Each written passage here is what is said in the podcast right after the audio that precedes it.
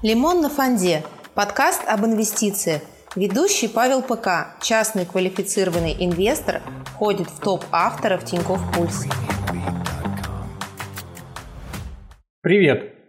Сегодняшний подкаст посвящен статье в журнале The Economist на тему «Как российская экономика превзошла ожидания».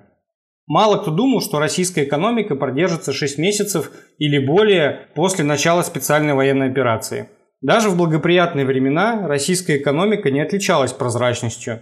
Она как сибирская метель. А сейчас на дворе не самые благоприятные времена. После начала специальной военной операции Центральный банк России и Росстат перестали публиковать данные по всем сферам, от торговли до инвестиций. И многие сомневаются в достоверности тех цифр, которые все еще, хоть и редко, но появляются. Иностранные инвестиционные банки перестали давать консультации о российских компаниях и сократили свои исследования. Международные организации отозвали своих экономистов из страны. В этой ситуации разгорелась горячая дискуссия о том, как обстоят дела в российской экономике.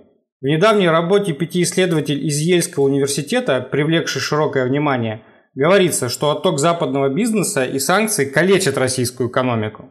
Что любые видимые экономические преимущества – это мираж – Выборочная статистика бездумно распространяется в СМИ и используется множеством экспертов с благими намерениями, но в то же время это легкомысленно при составлении прогнозов, которые слишком необоснованно благоприятны для России, говорят исследователи из Еля.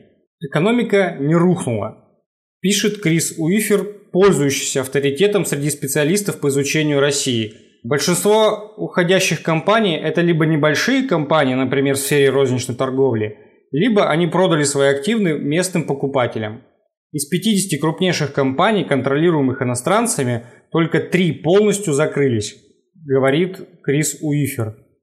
Еще три компании проданы местным покупателям, а 10 других заявили, что только еще пока планируют продать свою компанию местному покупателю. Остальные же компании остаются. По расчетам, ущерб для ВВП России составит менее 1%, поскольку операционные активы остаются в стране. Это резко контрастирует с катастрофическими прогнозами, сделанными в исследовании Ельского университета. Я, кстати, делал пост про исследование Ельского университета, я оставлю ссылочку, можно будет его почитать. Так где же кроется истина? После того, как Россия начала специальную военную операцию, ее экономика начала падать. Рубль потерял четверть своей стоимости по отношению к доллару. Фондовый рынок рухнул, вынудив регулирующие органы приостанавливать торги. Западные компании ушли из России или пообещали сделать это. В течение первого месяца после начала специальной военной операции аналитики пересматривали свои прогнозы по росту ВВП России в 2022 году с плюс 2,5% роста до падения почти на 10%. Некоторые были еще более мрачными прогнозы. В этом году российская экономика ВВП сократится на 15%, сведя на нет последние 15 лет экономических достижений. Так злорадствовали представители Белого дома США. Обе стороны сходятся во мнении, что страна испытывает трудности. Резкое повышение процентных ставок весной, призванное стабилизировать обваливающийся рубль, наряду с уходом иностранных компаний, ввергло страну в рецессию. По официальным данным, во втором квартале этого года ВВП упал на 4% в годовом исчислении. Немало людей, особенно образованных, покинули страну, другие же люди выводят активы из страны. В первом квартале 2022 года, по последним имеющимся данным, иностранцы вывели из страны прямые инвестиции на сумму 15 миллиардов долларов, что является худшим показателем за всю историю.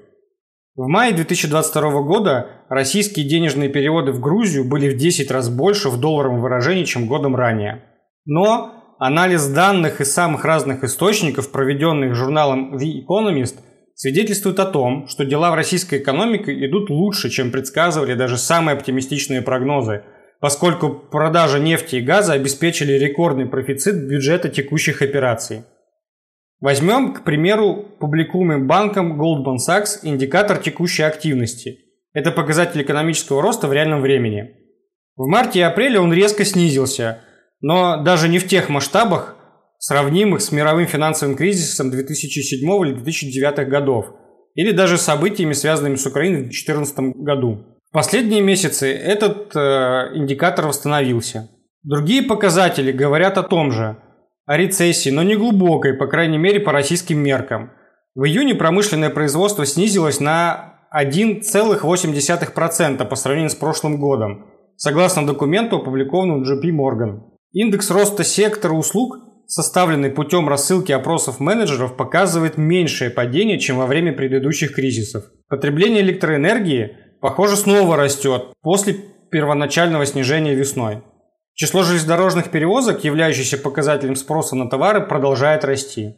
При этом инфляция ослабевает.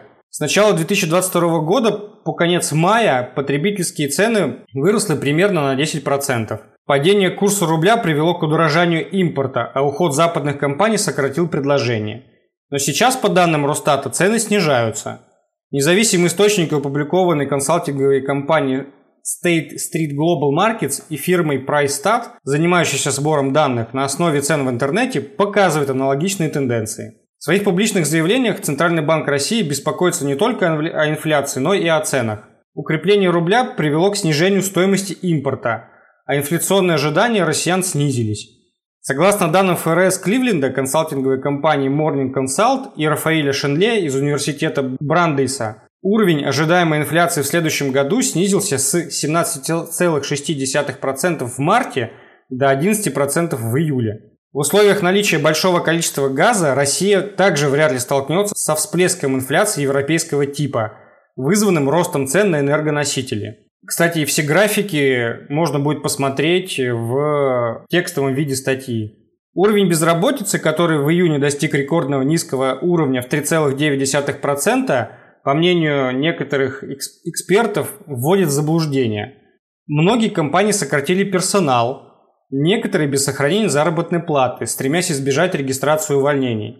Но свидетельств того, что в стране назревает катастрофа с рабочими местами, не так много. Данные российского сайта по трудоустройству HeadHunter свидетельствуют о том, что соотношение числа ищущих работу и вакансий в целом по стране выросло с 3,8 в январе до 5,9 в мае.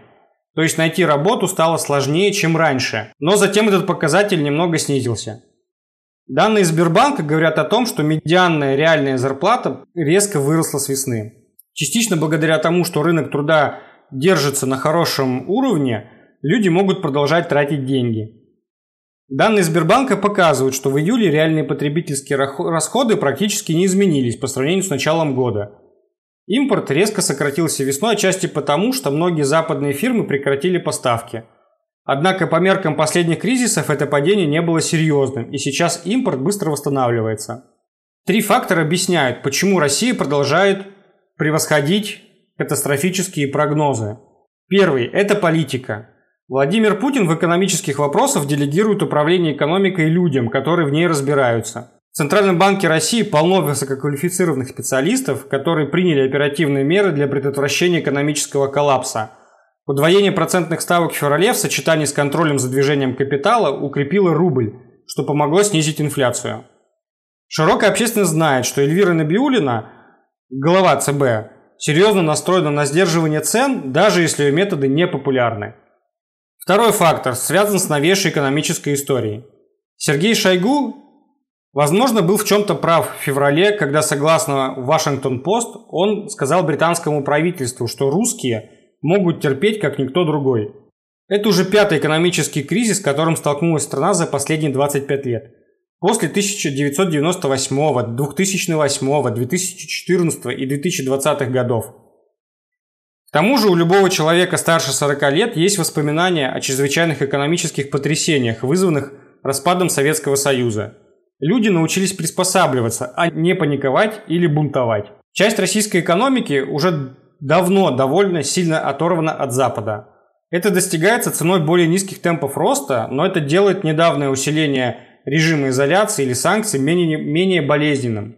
В 2019 году объем прямых иностранных инвестиций в страну составил около 30% ВВП по сравнению со среднемировым показателем в 49%. До специальной военной операции только около 0,3% россиян работали в американских представительствах компаний по сравнению с более чем 2% в других странах мира. Таким образом, дополнительная временная изоляция, они же санкции, э, на сегодняшний день не оказали большого влияния на экономические показатели. Третий фактор. Он связан с добычей углеводородов. Согласно недавнему докладу Международного энергетического агентства, санкции оказали незначительное влияние на добычу российской нефти. С момента начала специальной военной операции Россия продала Евросоюзу ископаемого топлива на сумму около 85 миллиардов долларов. То, как Россия тратит накопленную таким образом иностранную валюту, является чем-то загадочным, учитывая санкции в отношении правительства. Однако нет сомнений в том, что эти продажи помогают России продолжать закупать импорт, не говоря уже о зарплате солдатам и закупкам оружия. Что в итоге? Пока Владимир Путин э, не уйдет с поста президента, западные инвесторы будут избегать связываться с Россией. Приток иностранных инвестиций со стороны западных партнеров будет минимальным. Санкции останутся, санкции с нами надолго. В Центральном России признают, что хотя Россия не сильно зависит от иностранных материалов, она остро нуждается в иностранной технике. Со временем санкции дадут о себе знать, и Россия будет производить товары худшего качества по более высокой цене. Но пока российская экономика буксует. На этом все. Всем приятного времени суток.